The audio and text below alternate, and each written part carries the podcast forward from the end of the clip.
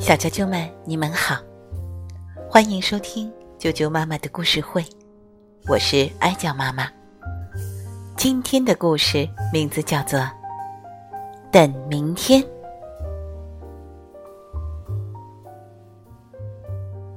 这片美丽的森林是所有动物的家，它们在茂盛的树木下做窝，吃树上结的果实。唯一让人不喜欢的是，这里的天气脾气太坏。刚才还是大晴天，一翻脸，这会儿就要下雨了。轰隆隆，乌云的里面打起了雷。要下雨啦，快回家吧！森林里的小广播青蛙立刻开始广播了。松鼠听到了，急忙往家里跑，连松果掉了都来不及捡。梅花鹿听到了，一个接一个的往家里跑，比玩游戏还要卖力。大象听到了，连大象都跑起来了。猴子跑得比谁都欢，可等到小松鼠跑进了树洞。小刺猬躲进了大蘑菇底下，所有的动物都舒舒服服的在家里避雨了。它还在外面转悠。啊，原来它没有家。猴子摘下一片大荷叶，举在头上，他得意极了。瞧，我多聪明！有这把伞，照样淋不着雨。呼！一阵大风吹过来，把荷叶卷跑了。猴子抱着头，从这棵树跳到那棵树，又从那棵树跳回这棵树，就是找不到一个躲雨的地方。他心里可不好受了。连小鸟都有自己的家，他暗暗的下了决心：明天我可一定要盖房子了。第二天，天说晴就晴了，绿叶被雨水浇过之后，干净的闪闪发光，空气新鲜极了。猴子高兴的翻了几个跟斗。不用别人提醒，开始盖房子啦。盖房子嘛，先得有个支架。于是猴子拖来一棵香蕉树的树干。盖房子嘛，还要有房顶。于是猴子蹭蹭蹭爬上树，采下几片又大又长的香蕉树叶。天边出现了一道美丽的七色彩虹，真美呀！猴子忙活了两下，觉得这么美好的天气用来盖房子实在是太浪费了。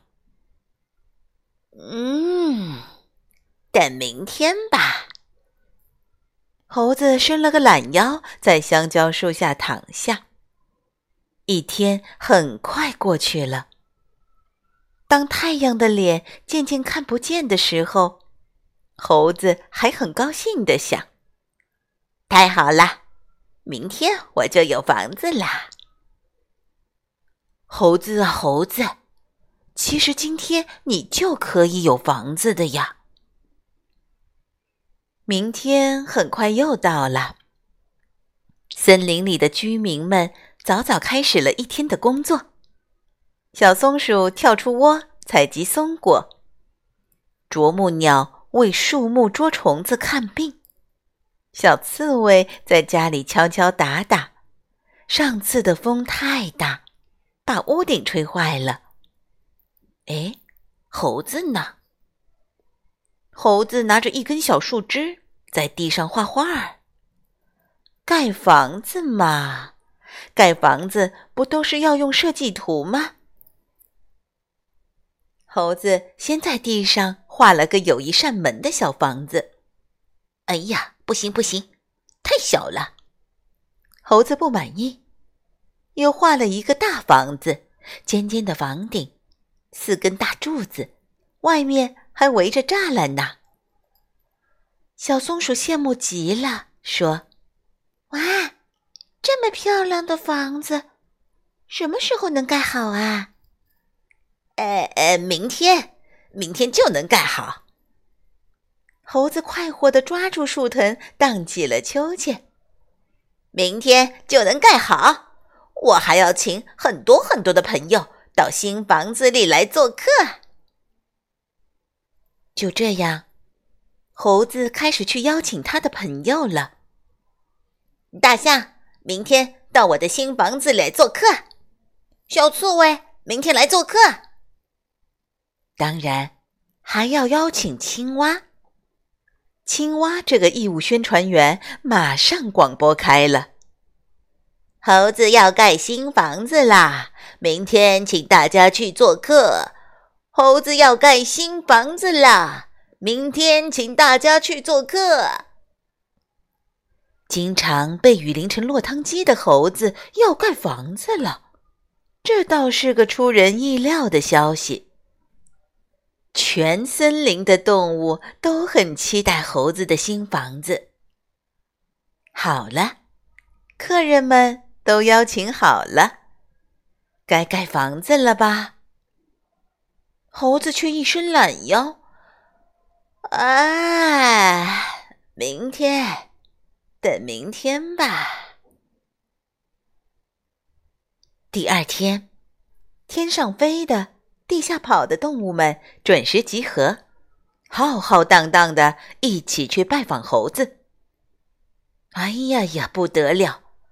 猴子的新房子就像宫殿一样，到处金光闪闪，鸟儿们从天空洒下五彩花瓣，仙鹤们排成一行，跳起优美的舞蹈。一身火红的狐狸也来助兴，松鼠。窜上窜下，连大象也在手舞足蹈，满屋子都是客人，热闹的要把房子掀翻了。喂，猴子，醒醒，醒醒！猴子睁开眼，长颈鹿、大象、狐狸、松鼠围成一圈。像看个病人一样看着他。怎么了？你的房子呢？呃，房子。猴子揉了揉眼睛，左右看了看，才想起自己光顾着做梦，房子根本还没有开始盖呢。嗯，明天盖，等明天。又是等明天，反正明天也行嘛。今天又没有下雨。轰隆隆！谁说今天不下雨？天上一定有谁在向下倒水。这雨太大了，大家都回家避雨去了。